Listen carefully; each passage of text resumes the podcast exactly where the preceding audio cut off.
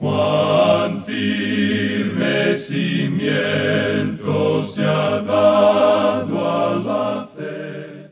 A través de la Biblia, un análisis de la Biblia libro por libro que le ayudará a crecer espiritualmente. Estos estudios fueron diseñados por el doctor J. Vernon McGee. Acompáñenos en este fascinante recorrido a través de la Biblia. La palabra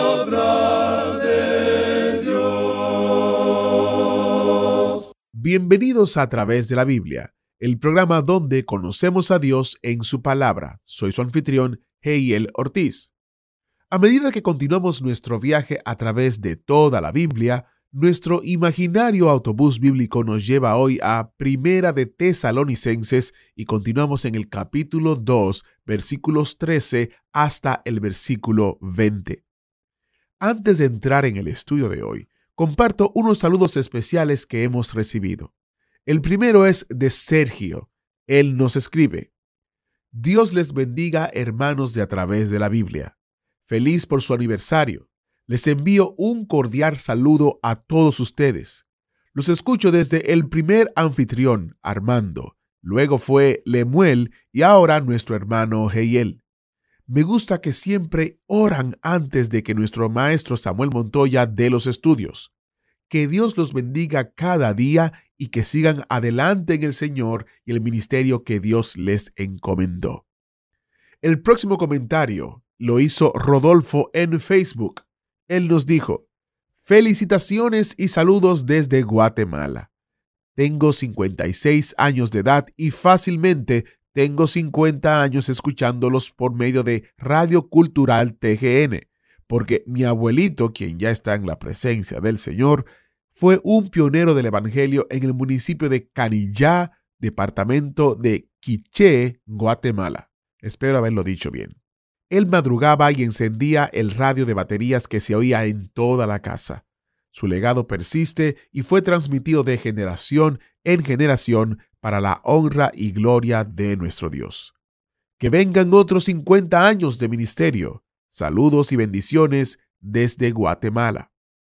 Otro comentario de un oyente. Boris en Guatemala nos dice también, Muchas felicitaciones y bendiciones en las bodas de oro de este exquisito programa radial. La palabra de Dios es viva y eficaz y más cortante que toda espada de doble filo, vigente a través de las edades. Gracias por el esfuerzo que hacen. Muchas gracias a nuestros oyentes por escribirnos y alentarnos con estos mensajes. Si nunca se ha comunicado con nosotros, nos encantaría saber de usted.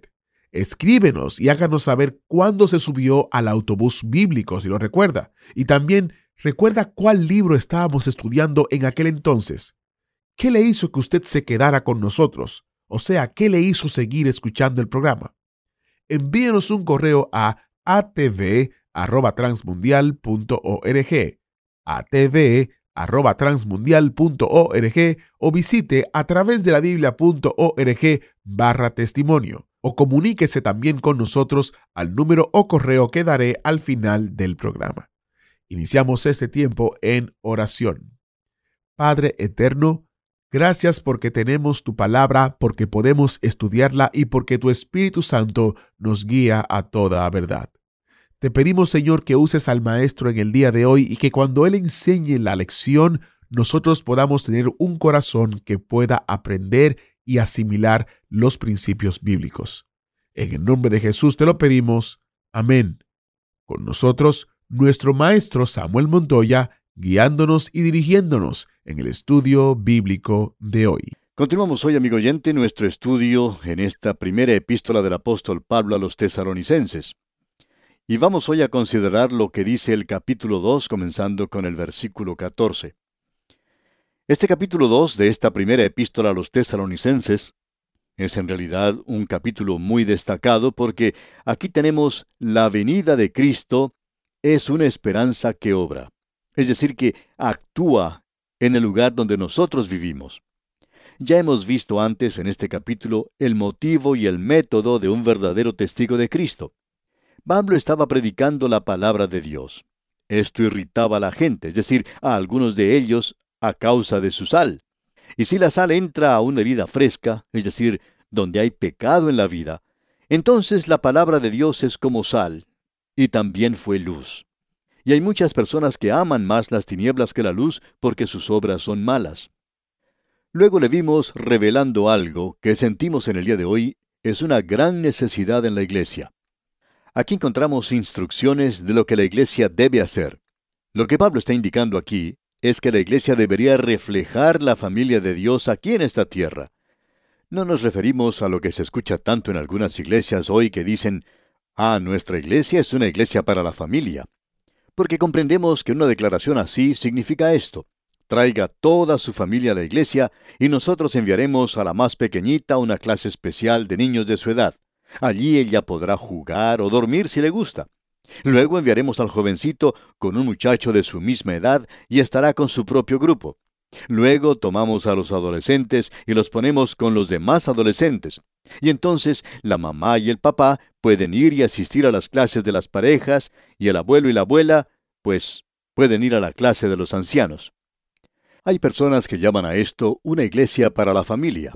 Pero Pablo no sabía nada en cuanto a esta clase de cosa. Y hablando honradamente, no creemos que él diera su aprobación a estas cosas. Lo que él quería decir aquí es que la iglesia debe revelar en una comunidad lo que la familia debería revelar. La relación del esposo y la esposa casados y el hijo en el hogar debe mostrar el aspecto triple del amor de Cristo y de Dios por el mundo hoy. Por ejemplo, el esposo tiene una responsabilidad, y esa responsabilidad es la esposa y su hijo. Eso ya lo vimos en la carta a los Efesios. Ahora, aquí en la primera carta a los tesalonicenses, Pablo ya nos ha dado el lado materno, por así decirlo, de la iglesia, la iglesia local. Y él fue como una madre para la iglesia en Tesalónica. La idea que se nos presentó aquí era el de un ave que con sus alas cuida a sus polluelos. Y él no trabajó nada más que ocho horas al día. Él estaba en su tarea todo el tiempo porque él era como una madre para ellos. Luego, él también hizo las veces de padre. Y uno necesita este aspecto también. La tragedia de los divorcios hoy es que, según opinamos, probablemente muchos matrimonios deberían separarse porque se están peleando como perros y gatos, y es necesario que se salgan del cuadrilátero para que se separen y dejen de pelear. Pero amigo oyente, la tragedia es para los hijos en ese hogar, porque ese niño o esa niña debería experimentar en su vida un amor materno y también debería experimentar en su vida un amor paterno. El amor paterno se expresa en la disciplina. Pablo dice que él era como un padre para la iglesia de Tesalónica. Y nosotros necesitamos eso hoy. Hay algunos predicadores y maestros de la Biblia que nunca se les ocurre predicar de otra cosa sino del consuelo. Siempre están tratando de consolar a los santos. Y eso será quizá porque ninguno de ellos ha tenido demasiada experiencia como pastor. Ellos van de un lado para otro, de un lugar a otro, consolando a los santos y muchos, claro, aprecian esto porque a la mayoría de nosotros nos gusta ser consolados. Es bueno saber que alguien está interesado en uno y que demuestra ese interés consolándolo. Pero hay otro aspecto y es el de la disciplina. Y la disciplina no es algo que solo está haciendo falta en el hogar y en el país, sino que también hace falta en la iglesia hoy. Ese es el aspecto paternal. En el día de hoy vamos a considerar el lado fraternal. El aspecto fraternal también es algo importante. Es el lado del niño, y allí hay una responsabilidad, y aquí es donde se presenta el aspecto del hermano. Usted recordará que en nuestro programa anterior dejamos nuestro estudio en el versículo 13 de este capítulo 2 de la primera epístola a los tesalonicenses. Pues bien, veamos nuevamente este versículo porque nos dice cosas importantes. Leamos el versículo 13 otra vez por lo cual también nosotros sin cesar damos gracias a Dios de que cuando recibisteis la palabra de Dios que oísteis de nosotros, la recibisteis no como palabra de hombres, sino según es en verdad la palabra de Dios, la cual actúa en vosotros los creyentes. Mencionamos en nuestro programa anterior que Pablo no solamente enfatizaba que la palabra de Dios había salido en poder y en el Espíritu Santo, y dijimos que él nos hablaría de eso nuevamente, como veremos más adelante. Salió pues en demostración y poder del Espíritu Santo, y así es como debe ser predicada, y uno debe orar para que el Espíritu de Dios la utilice. Pero amigo oyente, el otro lado de la moneda le dice al creyente, ¿cómo recibe usted la palabra de Dios? ¿La recibe usted como si fuera en realidad la palabra de Dios? Hubo en cierta ocasión un predicador muy famoso y que tenía un ministerio muy cálido y efectivo. Sin embargo, en su propia iglesia se notaba una frialdad como no había en ningún otro lugar. ¿Por qué? ¿Sería acaso debido al predicador en el púlpito? No, amigo oyente. Él estaba presentando la palabra de Dios y lo estaba haciendo de una forma muy cálida. Es decir, que él estaba presentando la palabra de Dios según Dios se la revelaba a él. Pero la forma en que la gente la recibía. Y eso es algo que rompe ese contacto y que pone en cortocircuito la palabra de Dios hoy. Y esa es la forma en que algunas iglesias reciben la palabra de Dios. Que Dios tenga misericordia de una iglesia que tiene un predicador que enseña bien la palabra de Dios, y esto hemos podido observarlo en algunas partes, que cuando una iglesia recibe buena enseñanza bíblica, y ellos usan mal esto y lo abusan y no reciben la palabra de Dios que ese predicador les está dando, Dios prácticamente cerrará las puertas de esa iglesia. Y esto ha ocurrido una y otra vez, amigo oyente. La palabra de Dios no solo tiene que salir en poder y la demostración del Espíritu Santo, sino que tiene que ser recibida como la palabra de Dios. Esto es importante hoy. Eso es lo que hace el contacto. Y cuando ese contacto se realiza, es algo verdaderamente tremendo. Ahora, en el versículo 14 el apóstol Pablo nos presenta el lado fraternal del mensaje. En su ministerio, el apóstol presenta el lado del hermano. Leamos este versículo 14. Porque vosotros, hermanos, vinisteis a ser imitadores de las iglesias de Dios en Cristo Jesús que están en Judea, pues habéis padecido de los de vuestra propia nación las mismas cosas que ellas padecieron de los judíos. Ahora, ¿qué es lo que nos hace hermanos hoy? Bueno, hay dos cosas que nos hacen hermanos. Todos somos hermanos, no importa cuál sea nuestro color, ya que todos nosotros hemos pecado y estamos destituidos de la gloria de Dios. Todos nos encontramos en esa categoría. Ahora, si se nos permite la expresión, somos hermanos de sangre, ya que todos nosotros hemos pecado. Eso nos coloca a todos en la familia humana. Esa es la hermandad de los pecadores.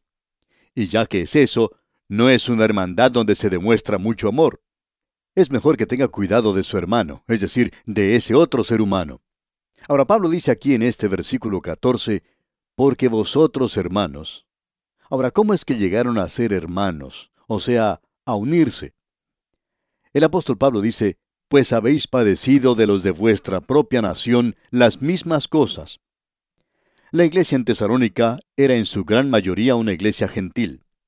En Tesalónica existía una colonia romana, y los gentiles perseguían a los cristianos primitivos. Ellos les causaron grandes dificultades en esa época, aun cuando las grandes persecuciones bajo el emperador no habían comenzado aún. Pero los creyentes estaban sufriendo en Tesalónica. Y Pablo podía decir, bueno, ustedes saben que antes que ustedes, los hermanos en Jerusalén, ellos también sufrieron por sus hermanos, es decir, los hermanos raciales. Y eso es lo que los une a ustedes. ¿Y qué es lo que los atraía unos a otros? El sufrimiento. El sufrimiento era lo que los unía y el sufrimiento, amigo oyente, es el cemento que mantiene a los creyentes unidos. La iglesia hoy se está separando, se está despegando, y la razón para esto, según creemos, es que está ocurriendo lo que ocurrió antiguamente, y que nos relata ya Deuteronomio capítulo 32, versículo 15. Allí dice, pero engordó Jesurún y tiró coces. Es decir, que ellos habían entrado a un período de abundancia y se volvieron muy criticones. Y en el día de hoy la iglesia en muchas partes se encuentra gozando de abundancia. Y opinamos que existe la posibilidad de que muy pronto se presente la persecución. Hace ya muchos años atrás, un hombre de Estado hizo una declaración sorprendente. En ella dijo que los creyentes tendrían que sufrir por su fe. Es una declaración un poco extraña procediendo de una reunión política, pero eso fue lo que informó. Y hay muchos otros que están diciendo lo mismo. Y nosotros estamos orando hoy por un avivamiento. Sabemos de muchos grupos de creyentes que se reúnen para orar y pedir por un avivamiento. Pero nunca hemos visto o nos hemos enterado de alguno de estos grupos que se reúnan para orar y pedir que puedan sufrir o que puedan ser perseguidos para que llegue ese avivamiento. Pero amigo oyente, no creemos que en el presente estado podamos tener un avivamiento. En el día de hoy existe un renovado interés en la palabra de Dios en muchas partes, y eso es algo realmente tremendo. Algunas personas están diciendo que esto es un avivamiento. Nosotros no lo llamamos así. Pero nosotros podemos apreciar que nuestro programa, por ejemplo, ha sido aceptado debido a esta ola de este renovado interés en la palabra de Dios, y esa es la razón por la cual la gente está escuchando la palabra de Dios. Pero no llamamos a eso avivamiento. Cuando llegue un avivamiento, no va a haber nadie que pregunte, ¿es esto un avivamiento? La gente va a poder decir, esto es un avivamiento. No hemos llegado aún. Pero sí creemos que si el sufrimiento llega a la iglesia, eso hará que los creyentes se unan y dejaríamos entonces de lado toda esa insensatez de estar criticando a nuestro hermano. No vamos a andar diciendo, ah, pero él no hace las cosas como yo las hago. Él tiene una doctrina un poco particular. Él piensa que usted debería de bautizarse de esta manera. Amigo oyente, ¿es usted un amigo de Dios? Entonces usted es mi hermano y yo quiero que usted sepa eso. Quizá no estemos totalmente de acuerdo, pero usted es mi hermano. Usted es mi hermano porque nos encontramos en la familia de Dios. Y deberíamos reflejar esto ante el mundo. Y cuando la iglesia refleje esto ante el mundo, entonces tendrá lugar un verdadero avivamiento. Creemos que lo que pasa es que estamos tratando de tomar un desvío o un atajo para tener un avivamiento cuando oramos por un avivamiento. ¿Por qué no oramos más bien por las condiciones que producen el avivamiento? Usted se dará cuenta que fueron las actividades extremas del hombre las que causaron avivamiento en épocas del pasado. El gran movimiento que tuvo lugar en Inglaterra sucedió cuando ese país se encontraba al borde de la revolución. Y quizá nosotros, amigo oyente, no estemos muy lejos de eso tampoco. Necesitamos reconocer hoy que hace falta algo como eso para producir un avivamiento. Ahora esto no nos va a hacer muy populares con ciertos grupos, pero alguien necesita decir las cosas como son. Y amigo oyente, eso es lo que Pablo está diciendo aquí, y nosotros estamos simplemente repitiendo lo que él dice. Ahora, en los versículos 15 y 16 de este capítulo 2 de la primera epístola a los tesalonicenses, dice Pablo, los cuales mataron al Señor Jesús y a sus propios profetas, y a nosotros nos expulsaron, y no agradan a Dios, y se oponen a todos los hombres, impidiéndonos hablar a los gentiles para que éstos se salven. Así colman ellos siempre la medida de sus pecados, pues vino sobre ellos la ira hasta el extremo. Nosotros consideramos que este es un pasaje muy destacado en la Escritura. Nos revela un gran principio. Dios permite que el pecado continúe su curso, y en el lenguaje figurado de los profetas se decía que la copa de la iniquidad debe ser llenada. Dios está permitiendo que se llene. Es decir, Dios no lo detiene porque si él hiciera eso, Satanás podía decir, ya ves cómo no me diste una oportunidad, no permitiste que yo llegara al final. Y amigo oyente, Dios va a permitir que vaya él hasta el final. De paso, digamos que nosotros interpretamos la gran tribulación como tal. Notemos ahora lo que el versículo 17 tiene que decirnos. Aquí tenemos la verdadera recompensa del testigo de Cristo. Escuche lo que él dice. Él continúa hablando y nos presenta aquí este amor fraternal. Aquí tenemos un verdadero fraternizar. Esto es lo que en realidad debería ser un movimiento ecuménico. Cuando usted está en Cristo, amigo oyente, todos somos hermanos en Cristo, pero fuera de Cristo somos todos enemigos. Leamos este versículo 17. Pero nosotros, hermanos, separados de vosotros por un poco de tiempo, de vista, pero no de corazón, tanto más procuramos con mucho deseo ver vuestro rostro. Qué bueno es escuchar al apóstol Pablo decir eso. Pablo había sido expulsado prácticamente de Tesalónica y él dice, no me gustó dejarlos y quiero regresar a ustedes otra vez. Y él lo hizo, digamos de paso. Ahora en el versículo 18 dice, por lo cual quisimos ir a vosotros, yo, Pablo, ciertamente una y otra vez, pero Satanás nos estorbó. Pablo aquí demuestra un discernimiento espiritual para ver que fue la estrategia de Satanás la que estorbó que él fuera a Tesalónica. Y Satanás aquí quiere decir adversario. Creemos que en el día de hoy Satanás puede tratar de estorbar este programa que presenta la palabra de Dios. Hemos podido verlo en muchas ocasiones. A veces este programa se presenta por otras estaciones comerciales y ocurre un cambio en el propietario o la gerencia y se quitan todos los programas religiosos. ¿Por qué? El enemigo, el adversario, no quiere que la palabra de Dios sea predicada. Escucha ahora lo que Pablo dice aquí en los versículos finales de este capítulo 2, los versículos 19 y 20. Porque cuál es nuestra esperanza, o gozo, o corona de que me gloríe? ¿No lo sois vosotros delante de nuestro Señor Jesucristo en su venida? Vosotros sois nuestra gloria y gozo. Pablo está diciendo que uno de los grandes gozos que él tendrá cuando Cristo venga a llevarse a la iglesia será el de ver a estos que él había guiado a Cristo. Amigo oyente, ¿habrá alguna persona en el cielo que se le acerque a usted y le dé las gracias por haberle enseñado o presentado la palabra de Dios y que causó que ellos llegaran a ser salvos? ¿Ha contribuido usted para las misiones y los misioneros? Probablemente habrá alguien en aquel lugar, alguna persona de la cual usted ni siquiera se ha enterado, que se le acercará y le dirá, yo quiero darle las gracias por haber ofrendado a las misiones. Quiero darle las gracias a usted por haber estado interesado en esparcir la palabra de Dios, porque debido a eso yo recibí el mensaje de salvación. Y eso, amigo oyente, será parte de la recompensa que recibiremos en el cielo. Ah, amigo oyente, que usted pueda reconocer eso. Una cosa es creer que Jesús va a sacar a su iglesia de este mundo y otra cosa es ver al lado suyo a alguien que ha confiado en Cristo a causa de lo que usted ha hecho. Y bien, amigo oyente, así concluimos nuestro estudio de este capítulo 2 de la primera epístola del apóstol Pablo a los tesalonicenses. Vamos a detenernos aquí por hoy y Dios mediante, en nuestro próximo programa entraremos a estudiar el capítulo 3. Es nuestra oración que el Señor le bendiga en gran manera. Muchas gracias al maestro Samuel Montoya por guiarnos y dirigirnos en este interesante estudio.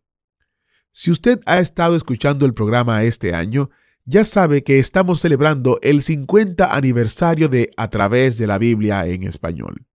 El programa comenzó a transmitirse en el año 1973 y hasta este año 2023 Dios ha sido fiel y ha bendecido y prosperado el ministerio de a través de la Biblia. Este programa es el resultado de una colaboración entre el Dr. J. Vernon McGee, escritor del Estudio Bíblico, y el Dr. Paul Freed, fundador de Radio Transmundial.